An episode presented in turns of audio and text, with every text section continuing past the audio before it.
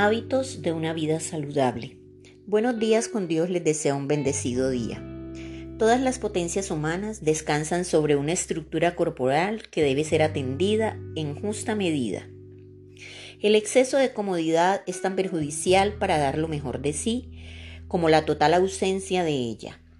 Consentirse demasiado es ponerse en riesgo de una vida que nos impide el desarrollo de nuestro espíritu. Debemos cuidar, sí, nuestra alimentación, aprender a descansar, dormir bien y las horas necesarias, mantener rutinas de actividad física, practicar algún deporte, caminar, aprender a respirar bien, tener una dieta alimenticia balanceada. Son necesidades básicas que debe tener toda persona responsable. Mente sana en cuerpo sano. La reflexión personal debemos hacerla y buscar espacios de soledad, de tranquilidad, de equilibrio, pues esto contribuye a lograr los propósitos para mejorar el pensamiento. Tomar así buenas decisiones, mejora nuestra vida afectiva y la salud. En otras palabras, formar el criterio, el carácter y el corazón, atender el cuidado necesario del cuerpo para estar en mejores condiciones de vivir equilibradamente. Debemos atender la integridad de la naturaleza humana, sabiendo aprovechar la inteligencia, fortalecer la voluntad, orientar los sentimientos y cuidar las necesidades de nuestro cuerpo.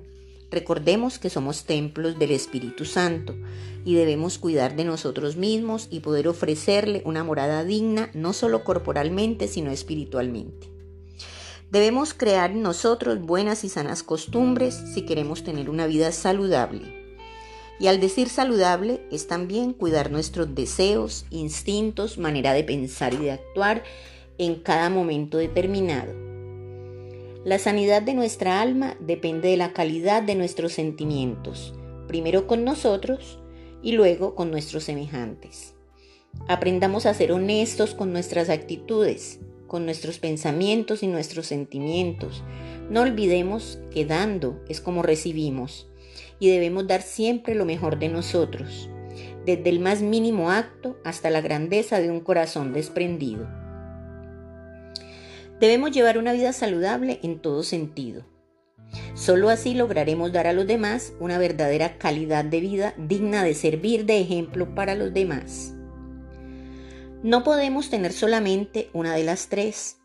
Nuestra lucha debe ser completar el círculo, que es el que nos hace personas íntegramente saludables.